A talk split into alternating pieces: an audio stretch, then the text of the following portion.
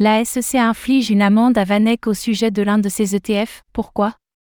Cette semaine, la SEC a annoncé que Vanek avait accepté de payer une amende s'élevant à 1,7 million de dollars vis-à-vis d'informations non divulguées lors du lancement de l'un de ses ETF. Quels sont les faits reprochés exactement?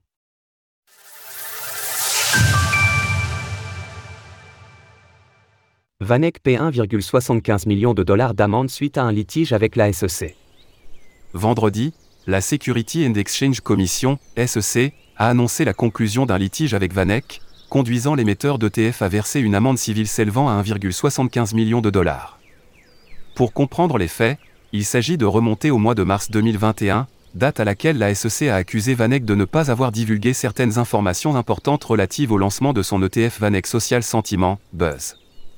Ce dernier réplique la performance de l'indice Buzz NextGen AIUS Sentiment Leader Index, lui-même suivant la performance d'un panier de 75 actions américaines affichant un fort sentiment positif de la part des investisseurs sur les réseaux sociaux. Alors que le fournisseur de l'indice avait informé Vanek de sa volonté de faire appel à un, influenceur bien connu et controversé, qui n'est pas cité dans la plainte, pour faire sa promotion, l'émetteur d'ETF n'aurait pas remonté cette information lors du lancement de son ETF. En outre, des frais variables perçus par ce fournisseur d'indices et corrélés à la taille du fonds n'auraient pas été révélés eux aussi. Ainsi, c'est cette base qui a été utilisée par la SEC pour appuyer ses poursuites, et l'amende payée par Vanek permet de mettre fin au litige sans nécessairement établir une culpabilité.